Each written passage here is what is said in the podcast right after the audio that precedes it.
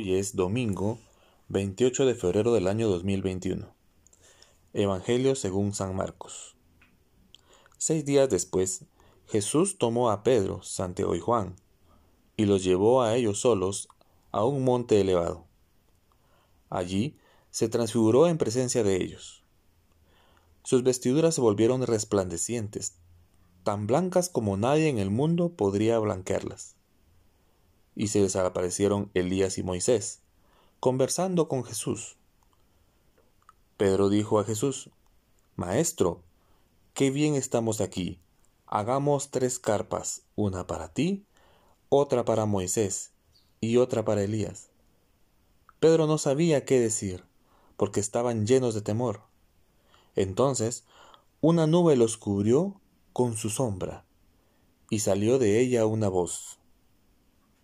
Este es mi Hijo muy querido, escúchenlo. De pronto, miraron a su alrededor y no vieron a nadie, sino a Jesús solo con ellos. Mientras bajaban del monte, Jesús les prohibió contar lo que habían visto, hasta que el Hijo del Hombre resucitara de entre los muertos. Ellos cumplieron esta orden, pero se preguntaban qué significaría resucitar de entre los muertos. Esto es palabra de Dios.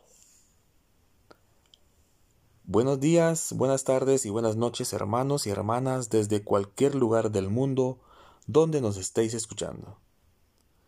Hoy es segundo domingo de Cuaresma. Se nos ofrece este precioso relato de la transfiguración de Jesús, en el cual nos anuncia la gloria de Cristo ha resucitado. Subió con ellos solos a un monte alto y se transfiguró delante de ellos. Después de la confesión de Pedro y la incomprensión que produjo en los discípulos el primer anuncio de su pasión, Jesús les descubre en el monte Tabor su naturaleza divina de Hijo de Dios. Sus vestidos se volvieron de un blanco resplandeciente. Jesús permitió que Pedro, Santiago y Juan contemplaran el esplendor de su gloria a fin de prepararlos para las difíciles pruebas de Getsemaní, donde los mismos apóstoles presenciaron también su angustia mortal y el escándalo de su humillante pasión y muerte en la cruz. Se les aparecieron Elías y Moisés conversando con Jesús. En esta escena se unen el Antiguo y el Nuevo Testamento, Elías y Moisés, que representan la ley y los profetas, dan, dan, testimonio de Jesús, en quien se da el pleno cumplimiento de la ley de Dios y de las profecías. Maestro, qué bien se está aquí. Pedro estaba mucho mejor contemplando la gloria de Jesús que acercándose hacia la pasión y muerte que les había anunciado unos días antes, e intenta retener el momento en que Él le dice, vamos a hacer tres tiendas. Aunque al querer hacer tres tiendas, pone al mismo nivel la ley de los profetas y a Jesús. Aún no ha comprendido quién es realmente Jesús. Este es mi Hijo amado. Escúchenlo. Jesús es nuevamente proclamado Hijo de Dios, con las mismas palabras que ya había oído Juan el Bautista al, al después de bautizar a Jesús en el río Jordán. Dios Padre nos entregó a Jesús como nuestro único y definitivo Maestro. Hasta entonces habían escuchado a Moisés y a Elías. A partir de entonces solo hay que escuchar a Jesús, que nos ha revelado el auténtico rostro del Padre. Escúchenlo. Nos permite hoy también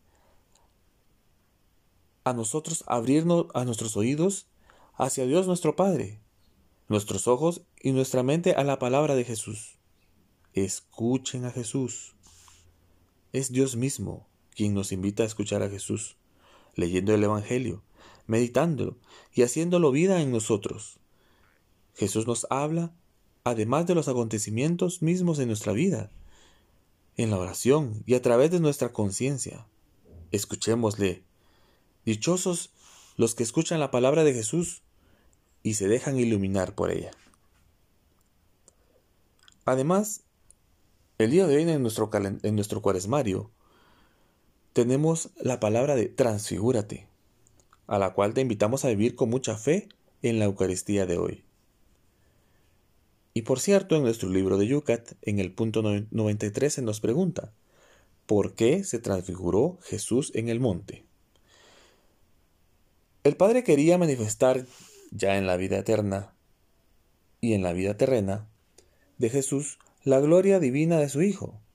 La transfiguración de Cristo tenía que ayudar después de los discípulos a comprender su muerte y resurrección. Tres evangelios relatan cómo Jesús, en la cumbre de un monte, a la vista de sus discípulos, comienza a brillar. Se transfigura.